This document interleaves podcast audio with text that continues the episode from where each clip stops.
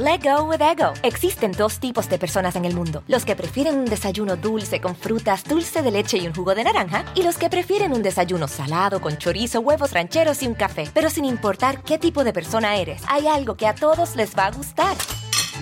Los crujientes y esponjosos Ego Waffles. Ya sea que te guste un desayuno salado, con huevos o salsa picante encima de tus waffles, o seas más dulcero y los prefieras con mantequilla y miel. Encuéntranos en el pasillo de desayunos congelados. Lego with Ego. Algunos les gusta hacer limpieza profunda cada sábado por la mañana. Yo prefiero hacer un poquito cada día y mantener las cosas frescas con Lysol. El limpiador de inodoros de Lysol ofrece una limpieza 2 en 1 al desinfectar el inodoro y el cepillo y eliminar el 99.9% de virus y bacterias. No solo limpies, limpia con Lysol. Pitaya. Hola, ¿qué tal? ¿Cómo les va? Bienvenidos. Es un gusto saludarlos. Mi nombre es Felipe Cruz y ya estamos felices de la vida porque además de todo, estamos estrenando un nuevo mes y miren, noviembre. Y una vez que termina noviembre, pues ya se nos fue el año, ¿no? Ya en diciembre pura fiesta, puro, puro, puro relajo, que si las posadas, que si la comida de fin de año de las empresas, bueno, ya es pura pachanga. Así es que estamos iniciando ya el onceavo mes del año en este primero de noviembre. Gracias a todos ustedes por conectarse con nosotros, por acompañarnos y como lo hacemos cada año desde que el canal del Philip está ahora sí que en función, tanto en el podcast eh, que, que lo, me encuentran con el mismo nombre de El Philip y nos pueden escuchar a través de Amazon o Amazon Music o Spotify, también en el canal del Philip. Aquí les contamos siempre historias que tienen que ver con famosos pero tanto el primero y el 2 de noviembre generalmente tratamos de buscar historias que tengan que ver con estas fechas tan importantes para nuestro queridísimo México. Es un día bastante, bastante eh, importante dentro de la tradición mexicana. ¿Por qué? Porque resulta que hoy sí es el día de todos los santos. Estos muchachitos, niños y niñas que se nos adelantaron de este mundo sin haber conocido el pecado, sin haber conocido la malicia, siendo criaturitas y que, bueno, se han convertido en angelitos al día de hoy y que seguramente desde allá arriba nos llenan de bendiciones. Pero justamente en un día como hoy, pero de todos los años, como es costumbre, de acuerdo a nuestra tradición mexicana, ellos regresan, regresan del más allá, tienen un permiso muy especial de parte del creador y bajan con nosotros para reunirse nuevamente con su familia, con sus amigos, con la gente que más aman y para ello las ofrendas están a la orden del día. En México es una tradición hermosa poner las ofrendas del Día del Muerto con pancito, con, eh, bueno, hoy, hoy se acostumbran dulces, postres, cosas ricas que los niños, los muchachitos disfrutan tanto, tanto, tanto, o lo hacían en vida. ¿Por qué? Porque ah, habemos, em, bueno, hay que entender que eh, en este día desde pequeñitos que a lo mejor no lograron nacer por alguna circunstancia, hasta los que murieron muy jovencitos en muerte de cuna, algunos otros por algunas otras circunstancias. Y entonces, pues lo que pensamos como personas y como mexicanos que les gusta y les agrada, pues son los dulces, los caramelos, y eso es lo que abunda justamente en las ofrendas del Día de Muerto, conmemorando un día más de, de los fieles difuntos, ¿no? Ay, no, Dios mío, es todos los santos, perdón usted, todos los santos y mañana son los fieles difuntos.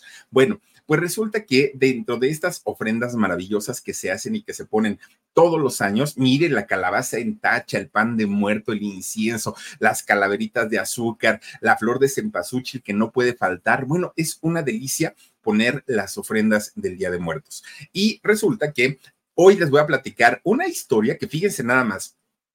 Resulta que hay una... Es que, estoy pensando cómo se los digo, perdón ustedes. Hay una eh, serie animada muy conocida, muy famosa y que a muchos de nosotros seguramente nos divirtió cuando la vimos. Y me refiero a Gasparín, sí, Casper, ¿no? Este eh, fantasmita que, pues durante muchos años hemos sentido como esa empatía por la buena onda de, de Gasparín y sobre todo, pues por entretenernos durante tantos años. Pero fíjense nada más, la historia de Gasparín no es como nos las han contado. Nos han dicho que Gasparín es el fantasmita bueno, el fantasmita tierno, la criaturita, un niño precisamente que murió y que hoy les voy a platicar de que murió y eh, pues nos los hacen ver como pues algo inofensivo. Sin embargo, hay dos historias. Una, la que nos cuenta Hollywood, la que Hollywood nos dice que así sucedieron las cosas, pero existe otra historia que no tiene nada que ver con lo que, nos platicó Hollywood y que además esta historia ocurrió en la vida real y fue en Chile, fíjense nada más, en una región de este país de Sudamérica. Ahí ocurre algo que posteriormente hace que nazca la historia de Gasparín. Hoy les voy a contar todo esto, por, por, favor no se vayan, quédense con nosotros. Y antes de iniciar, les quiero recordar que además de tener este canal de YouTube que se llama El Philip, además de tener también nuestro podcast que se llama El Philip, tenemos otro canal que se llama El Alarido, que por cierto, ahora con eh, estas fechas vamos a hablar también de cosas Ah, muy terroríficas. Y por supuesto que tenemos también nuestro canal de Con Sabor a México. Oigan, cuántas recetas hemos subido y las que faltan, porque además platillos en todo el mundo abundan y vamos a tocar absolutamente todas. Los invitamos a que se suscriban a Con Sabor a México y a que nos acompañen en todos, todos, todos nuestros videos. Ahora sí, vamos a comenzar. Miren, Fíjense que la historia de Casper o la historia de Gasparín no es nueva, no es reciente. De hecho, fíjense ustedes que esta eh, serie animada, ¿no? Fue creada en el año de 1930 30. Háganme ustedes el favor, 1930. Había un ilustrador llamado Seymour Reid y él comienza a idear esta historia, esta situación de el fantasmita bueno, del fantasmita tierno y del fantasmita cariñoso, bonachón, buena onda, ¿no? Pero eh, no lo hizo solo. Fíjense que de hecho él se junta con otra persona que era un animador e ilustrador y este señor era Joe Oriolo. Resulta que entre los dos crean, eh, primero en su imaginación, lo que sería Casper o lo que sería Gasparín. Posteriormente pasaron a ponerlo en una hoja de papel, dibujarlo y decir, así queremos que sea y queremos que tenga estas características. Bueno, se supone que la historia de 1930 inicia con un niño de la ciudad de Nueva York. Fíjense que eh, al, parecer este niño fallece y comienza a deambular, pero ya no como un niño de carne y hueso, ahora como un ente o como un fantasma.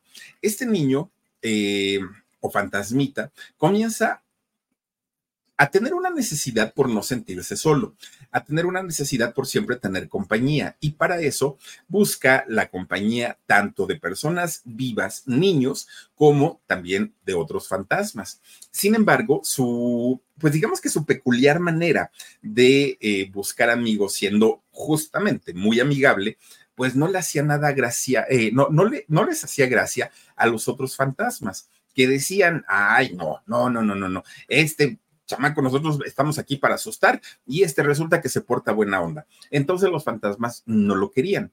Y por otra parte, cuando se le aparecía a los humanos, él se aparecía en buena onda, pero resulta que los humanos decían, ¡Ah, un fantasma, y salían, corre, corre, corre, corre. Entonces el pobre de Gasparín pues no podía ser amigos, ¿no? Eh, ni los fantasmas eran sus amigos, pero tampoco los humanos. Bueno, pues resulta que eh, siendo un fantasma muy simpático, mucho, mucho, muy simpático, fíjense que eh, al momento de que ya lo plasman, ¡ay! Ahí están los villanos, los tíos. Bueno, resulta que siendo eh, Gasparín un fantasma muy, muy, muy simpático, en el momento que comienzan a escribir esta historieta, los creadores, que no era una historieta maliciosa, no era una historieta mala, fíjense que pronto se empezó a vender se empieza a vender allá en Estados Unidos y comienza a tener un éxito tremendo, tremendo, tremendo. Tanto éxito llegó a tener Gasparín que, o Casper, que eh, hubo unos estudios que se llaman Famous Studios, que de hecho es la división de dibujos animados de los estudios Paramount, ¿no? De, de, cine. Resulta que a ellos les interesó la historia de Gasparín. Buscan a los dueños, buscan a los creadores y les dicen, oigan, les tenemos una oferta, queremos comprarles su historieta. Nos tienen que vender los derechos y nosotros, ay Dios mío, y nosotros vamos a tener eh, la, pues la oportunidad de y hay como decirlo, espérenme tantito porque entró una, aquí una llamada y ya nos andamos haciendo pelotas. Oigan, pues resulta que dice que tenían la posibilidad de explotar este personaje en series, en películas, en historietas, absolutamente en todo. A cambio de un pago muy generoso, le dijeron los estudios de Paramount Pictures que iba a ser un, un pago bastante generoso. ¿Saben a cuánto ascendió este pago que les hicieron a los creadores de Casper? Nada más ni nada menos que 200 dólares. 200 dólares. Y ellos aceptaron y firmaron. Ahora, eh, la división de eh, dibujos animados de, Paramount Pictures se quedan con esta historieta. Fíjense que una vez que eh, se quedan ya con la historieta, ellos comienzan a hacerla, a modificarla, a ponerle su sello, ¿no? Y un 16 de noviembre de 1945 se estrenó dentro del episodio número 11 de la serie de novedades a Gasparín, que de hecho era un, Gasparín muy diferente al que conocemos al día de hoy. Era un Gasparín que se veía cansado, que se veía fastidiado por no conseguir amigos. No era el, el fantasma como lo conocemos al día de hoy. Fíjense ustedes que, de hecho... A algunos les gusta hacer limpieza profunda cada sábado por la mañana.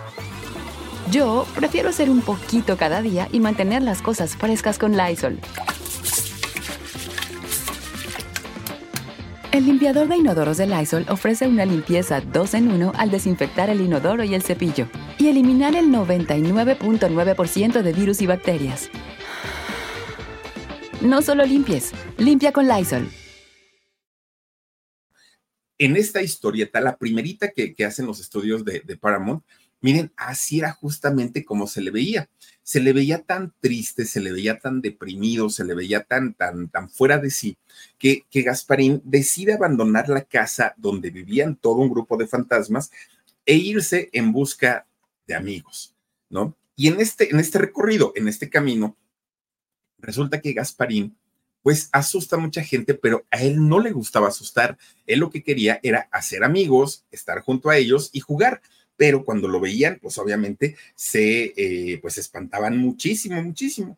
De repente, fíjense ustedes que eh, Gasparín en ese andar y eh, tratando de encontrar nuevos amigos, pues logra encontrarse con dos muchachitos, logra encontrarse con dos niños. Y estos niños que eran muy valientes, pero eran muy valientes porque no tenían malicia, porque eran como de buen corazón, igual que Gasparín. Entonces lo invitan a vivir a su casa. Le dicen, a ver, fantasmita, pues vente, vámonos a vivir aquí con, vente a vivir con nosotros. Y Gasparín se va con ellos. Pero resulta que de repente la mamá comienza a ver que las cosas se mueven, comienza a ver que había energías dentro de esa casa y se espanta la señora. Los niños le dicen, mamá, es que aquí vive nuestro amigo Gasparín, nuestro amigo Casper, déjalo vivir aquí. Y la señora se puso furiosa porque dijo, ¿cómo chamacos se atreven a traer un fantasma aquí? Córranlo, miren, ahí están sus dos amiguitos, córranlo. De repente la señora estaba pues muy enojada porque Gasparín estaba viviendo en su casa, cuando de repente llega un banquero y ese banquero, muy enojado, toca la puerta y le dice a la mamá de estos niños, si no me pagan la hipoteca de esta casa, los voy a correr. Y Gasparín, muy preocupado porque sus amiguitos se iban a quedar sin casa, se aparece, se le aparece al banquero y el banquero se asusta, ¿no? Gasparín ya sabía que, que, eso iba a pasar. Entonces el banquero se asusta tanto, tanto, tanto que pensó que la casa estaba embrujada y sale corriendo y nunca regresó ya ni siquiera pagó la deuda, ¿no? La señora. Y gracias a esto, la mujer acepta que Gasparín se quede a vivir con ella, se queden en, esta casa y pues Gasparín al fin, después de tanto, tenía una familia, ¿no?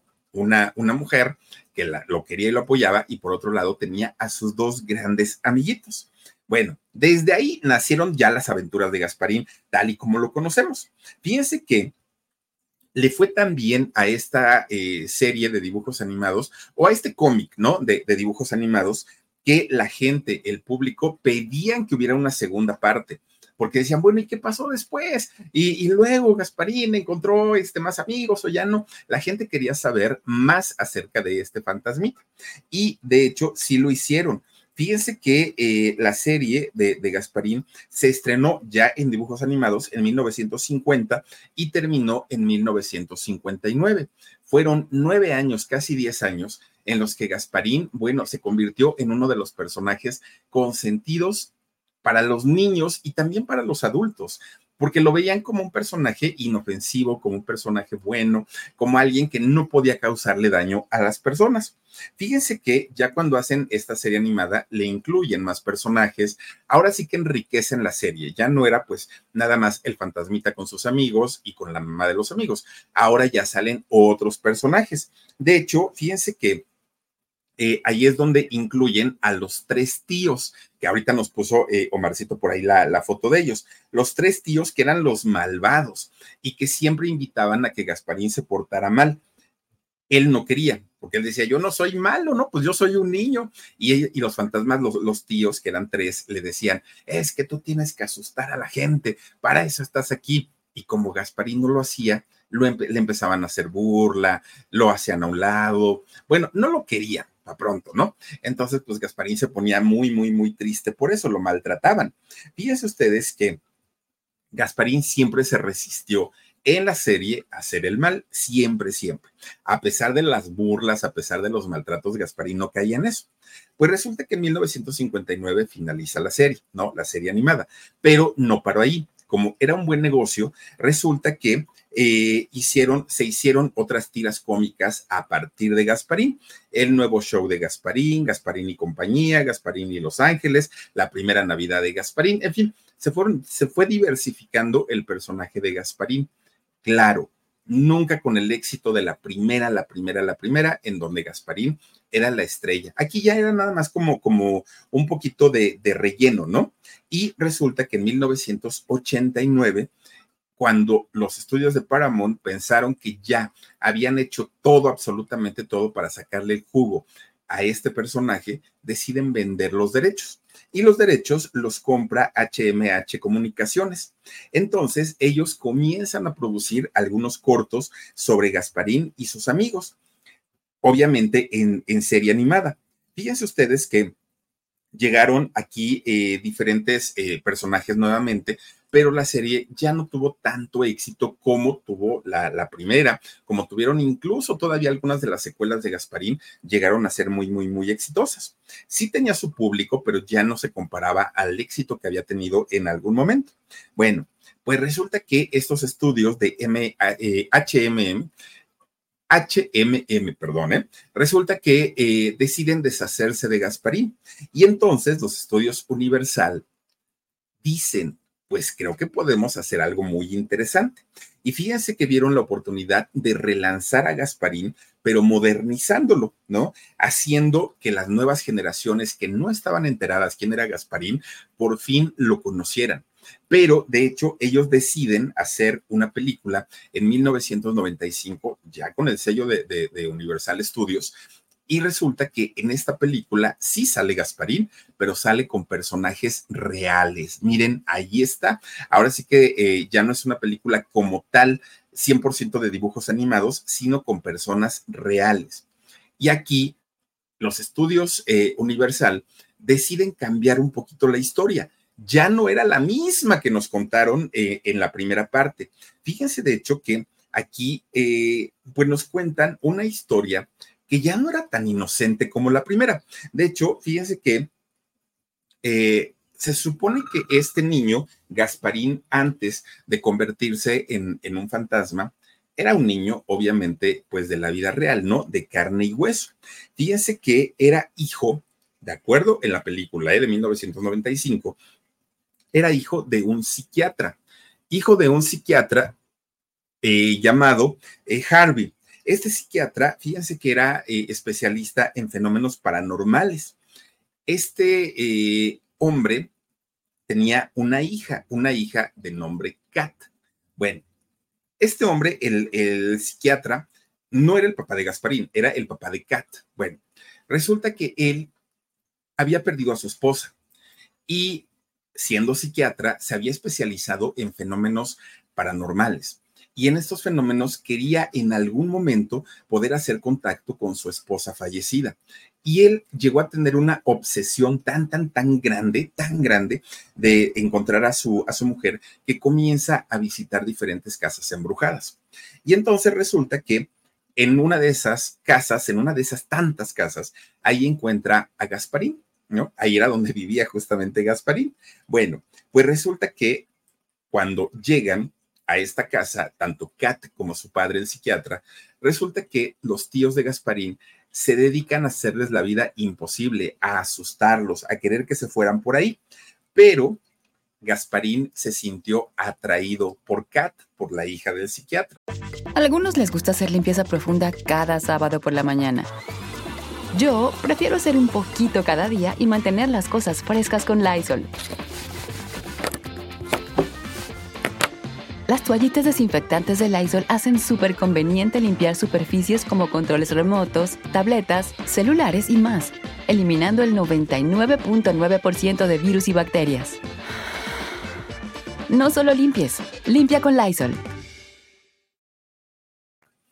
Y no fue una atracción romántica, física, no, no, no, fue una atracción como de amigos. Él se enterneció tanto por esta chica porque la historia de Gasparín en realidad era prácticamente la misma de, esta chica.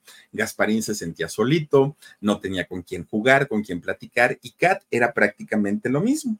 Bueno, pues resulta que después de ganarse la confianza de Gasparín, esta chica de nombre Kat, Gasparín le comienza a contar su historia, cómo es que se había convertido en un fantasma. Fíjense que la historia que cuenta Gasparín en esta película pues no era una historia precisamente tierna. De hecho, él le dice que cuando él era muy chiquito, muy, siendo humano, cuando él era muy chiquito, su mamá había muerto. Y entonces que él casi ya no la recordaba, casi ya no sabía que, dónde encontrarla, dónde buscarla, porque nunca había convivido tanto. Sin embargo, quien se encargó de cuidarlo toda la vida fue su papá. Su papá, que era un buen hombre, un buen padre que siempre se esforzó por ser cariñoso, por hacerlo feliz. Este señor, el papá de Gasparín, era un inventor. Entonces, fíjense que un día eh, Gasparín le pide a su papá un trineo de regalo. Era tiempo de nieve. Entonces el papá que lo quería y lo consentía tanto, le dijo que sí. Y entonces eh, llega el papá un día con este trineo y Gasparín le dice, oye papá, déjame salir a jugar con mi trineo nuevo. Y el papá le dijo, está bien, un ratito. Y agarra el chamaco y se sale a jugar con el trineo, ¿no? Y entonces, pues ahí estaba muy divertido. De repente el tiempo empezó a cambiar. Comenzó a hacer frío nuevamente, empezó otra vez la tormenta y bueno, muy horrible. Entonces el señor, el inventor, le dice a Gasparín, chamaco, ya métete porque mira nomás cómo está el tiempo. Y Gasparín, pues siendo muy desobediente, no entró, no, no se metió, se quedó mucho tiempo jugando todavía ahí en la nieve. Ya cuando regresó, pues empezó con la tos y empezó con que me siento mal y lo que tenía era una neumonía. Fíjense que después de la neumonía, eh, Gasparín pierde la vida, él muere. Ahora, Gasparín no entra al mundo de los espíritus eh, o al mundo de los fantasmas o al mundo celestial, sino ve tanto dolor en su papá, que ya había perdido a su esposa, y ve tanto dolor en, sentirse culpable que Gasparín no se quiere ir. Entonces se queda haciéndole compañía a su papá. Bueno, el, el señor obviamente no lo podía ver, pero sabía que su hijo estaba ahí. Entonces este inventor se propone hacer una máquina, bueno, con una máquina se propone hacer un cuerpo para que su hijo, que él sabía que estaba ahí, entrara en ese, en ese cuerpo. Fíjense ustedes que él contaba esta historia y la gente pues se espantaba y le daba mucho miedo. Total, se llevan al manicomio al papá de Gasparín y Gasparín se queda pues ahora sí divagando, ¿no? Eh, por discurriendo, dirían por ahí, por, los lugares. Entonces, eh, el señor ya no pudo terminar su proyecto, ya no pudo terminar este cuerpo para que su hijo ahí estuviera. Cuando Gasparín le cuenta esta historia a Kat, Kat lo que hace es decirle, Gasparín, vamos a hacer algo para regresarte a la vida. Lo vamos a hacer aquí en el laboratorio de la mansión. Su papá era el psiquiatra. Lo vamos a hacer aquí en el laboratorio de la mansión para ver si, aunque sea por una noche, puedes recobrar la vida. Bueno, pues esta película fue más dramática que, una película de dibujos animados, que algo bonito, a mucha gente la hizo reflexionar, para mucha gente fue el decir, híjole, creo que debemos aprovechar todo lo que tenemos a nuestra disposición en el momento, porque no sabemos si mañana lo vamos a tener o no. La película fue tan exitosa que recaudó 287 millones de dólares. Le fue muy bien, ¿no? Y hasta ahí podemos decir que la historia de Gasparín, pues no era tan, tan, tan tremenda, no era tan mala, pues digamos que, que la, pues fue como parte de lo que a lo mejor con nosotros, nosotros crecimos con ello, con esta historia del fantasmita bueno. Pero fíjense que a Gasparín, claro, después de la película eh, hicieron cantidad de cosas, desde cómics, bueno, hay videojuegos con, con la imagen de Gasparín, hay una cantidad de, de cosas que se comercian a partir de la imagen de Gasparín. Pero fíjense que hay otra historia muy diferente y muy distinta que se cuenta acerca de este fantasmita.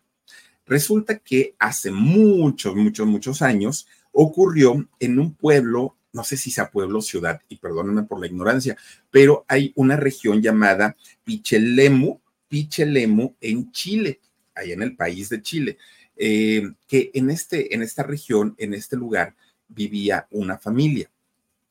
Esta era una familia en donde la mamá trabajaba todo el tiempo y el papá era un hombre que si bien sí trabajaba, le daba mucho por el alcohol, mucho pero además era un hombre mano larga. Era, ay, mira, y eso, Marcito, muchas gracias. Fíjense que este niño de nombre Gustavito, Gustavo, pero le decían Gustavito de, de cariño, pues era hijo de Camilo. Y Camilo era este hombre borracho, parrandero, jugador y mujeriego. Un hombre de, de, estas personas que no caen nada bien.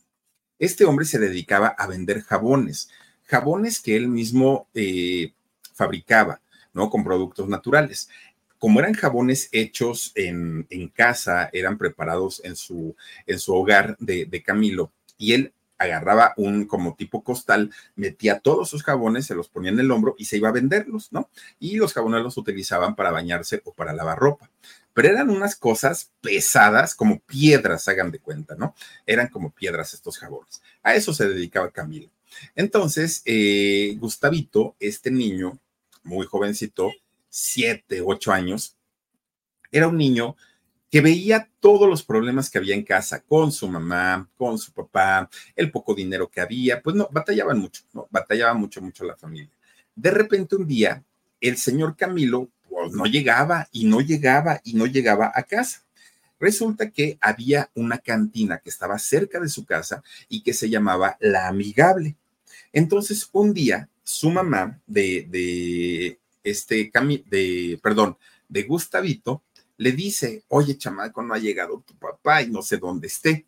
Y Gustavito le dice, mamá, ha de estar ahí en la amigable, en la cantina. Ay, Gustavito, pues ve por él, ¿no? Porque mira, ya es bien tarde y ya sabes que siempre batallamos con él.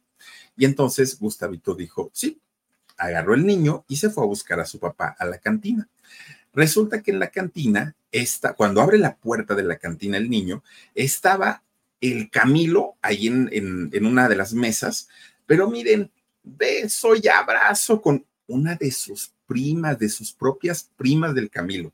Estaba abrazándola, estaba besándola. Bueno, imagínense nada más. Para Camilo, para este yo Camilo, para Gustavito fue una escena muy fuerte, porque aunque sabía de los vicios de su papá, sabía que era un mujeriego, sabía que no respetaba a las mujeres, obviamente no le gustó para nada. Entonces él dijo que no vaya a llegar a la casa mi papá con su prima, porque mi mamá Alicia pues se va a poner muy mal. Entonces lo que hace es entrar y regañar a su papá. Ya ni la muelas, mira nada más otra vez en estas condiciones. ¿Cómo se te ocurre? Le dice este Gustavito a su papá. Y Camilo lo ve así de arriba abajo, así como que, ay, chamaco, deja de molestarme, ¿no? ya estaba muy borracho, muy, muy, muy borracho. Y entonces le dice, si no te levantas en este momento, te voy a acusar con mi mamá y le voy a decir que estabas con tu prima y que la estabas besando. ¿Cómo se te ocurre hacer eso? El niño muy enojado.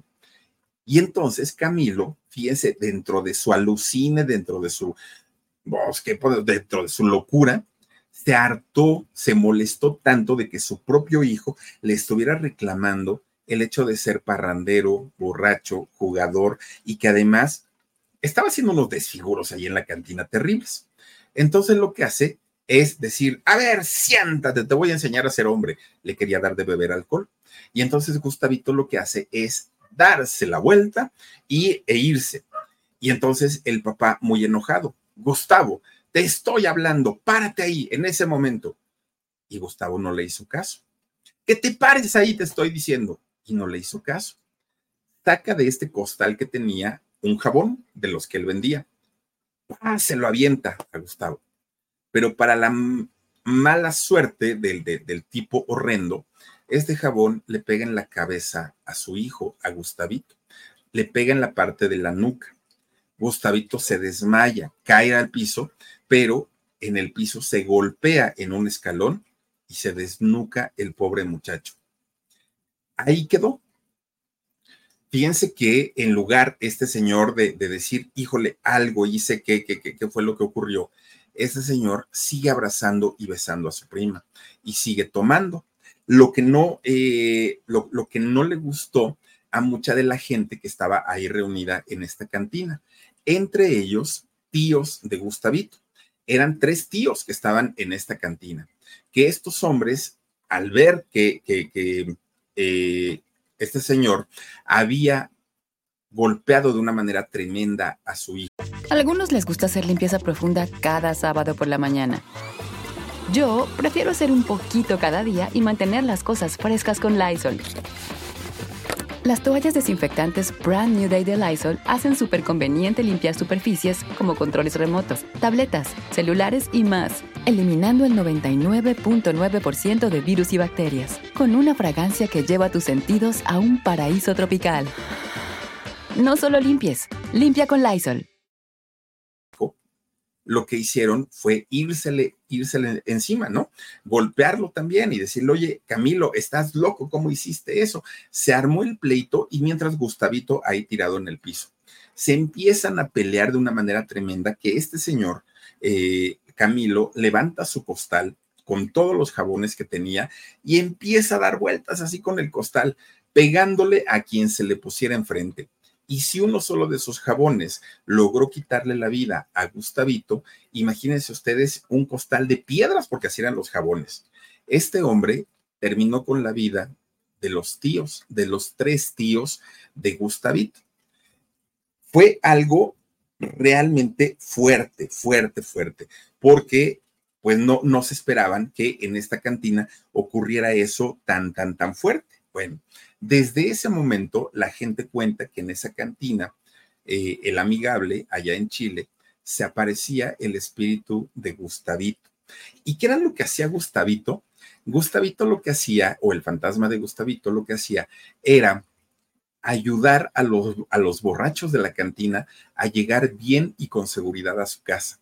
Era un, fantasma tan amigable que Gustavito lo que hacía es que buscaban la manera que no se cayeran, que no se fueran al agua, que, que no se desviaran del camino y que llegaran a su casa completamente sanos. ¿Y por qué? Porque era lo mismo que iba a hacer con su papá, ayudarlo a, llegar a su casa porque su mamá estaba muy preocupada, Alicia estaba muy preocupada y ya no se lo permitieron. Su mismo papá fue quien le quitó la vida. Y estos tíos que después en, el, en el cómic salen que son los tíos malvados y que quieren espantar a la gente y todo, pues resulta que según la historia que se cuenta allá en Chile, es que estos tíos estaban muy enojados, muy enojados con Gustavito, porque decían, es que este niño anda ayudando a la gente cuando a él todo lo que le hicieron, todo lo que pasó, este pobre muchacho, y que por eso es que lo maltrataban tanto. Así es que esta historia de Gustavito o de este niño neoyorquino o de el fantasma Gasparín, pues tiene varias historias, pero ninguna de las historias que se cuentan son historias tan bonitas. No son historias que uno diga, ah, pues es que qué padre que era un niñito y que ya lo ayudó. No, son personas que sufrieron. Y esta historia, por lo menos la historia de Chile, es una historia real y es una historia que se sigue contando hasta el día de hoy. Ahora, lo que sí hay que decir es que eh, este cuento de Gasparín hasta el día de hoy se sigue contando. Hasta el día de hoy se sigue disfrutando cuando llegan a pasar en televisión alguno de los capítulos de El fantasma Gasparín. Y para muchos que crecimos con, con estas caricaturas, siguen siendo caricaturas inofensivas pero cuando conocemos ya la historia de lo que hay detrás, ya no lo son tanto, ya no son historias tan, tan, tan bonitas como nos la pintaron en algún momento de nuestras vidas. Y para un primero de noviembre, para un día de, de, los muertos niños que regresan a nuestras casas a disfrutar de las delicias de las ofrendas, pues creo que esta historia venía muy al caso, ¿no? Venía bastante, bastante bien con la fecha de Gasparín y de este pequeñito que no se llamaba Gasparín, en realidad se llamaba Gustavito. Fíjense nada más. Pues hasta aquí le dejamos con la historia del día de hoy. Les quiero agradecer muchísimo, muchísimo que se hayan conectado. Oigan, mañana, el día de mañana, les quiero presentar y les quiero contar la historia probablemente de la mujer más conocida en todo México dependiendo el lugar donde ustedes vivan, a lo mejor la conocen o con otro nombre o de otra manera, o la historia a lo mejor la conocen de otra forma, pero todos los mexicanos, todos hemos escuchado el nombre de ella en algún momento, se los puedo asegurar. El día de mañana, 2 de noviembre, tendremos esa historia. Obviamente, por eh, pues conmemorar un día más del el Día de eh, los Fieles Difuntos. Así es que Ojalá nos puedan acompañar. Por lo pronto les quiero agradecer muchísimo que nos hayan acompañado en esta noche. Les deseo que descansen rico, que se la pasen muy bien. Chamacos, si, van si andan pidiendo calaverita, tengan también mucho cuidado. ¿no? Porque se valen los disfraces y todo esto, pero tengan muchísimo cuidado. Pásenla rico, gracias a Marcito Benumea, gracias a Dani y a todos ustedes por habernos acompañado esta noche aquí en el canal del Philip. Cuídense mucho, adiós. Let go with ego. Existen dos tipos de personas en el mundo: los que prefieren un desayuno dulce con frutas, dulce de leche y un jugo de naranja, y los que prefieren un desayuno salado con chorizo, huevos rancheros y un café. Pero sin importar qué tipo de persona eres, hay algo que a todos les va a gustar. Mm. Los crujientes y esponjosos Ego Waffles. Ya sea que te guste un desayuno salado, con huevos o salsa picante encima de tus waffles, o seas más dulcero y los prefieras con mantequilla y miel. Encuéntranos en el pasillo de desayunos congelados. Lego with Ego. algunos les gusta hacer limpieza profunda cada sábado por la mañana. Yo prefiero hacer un poquito cada día y mantener las cosas frescas con Lysol.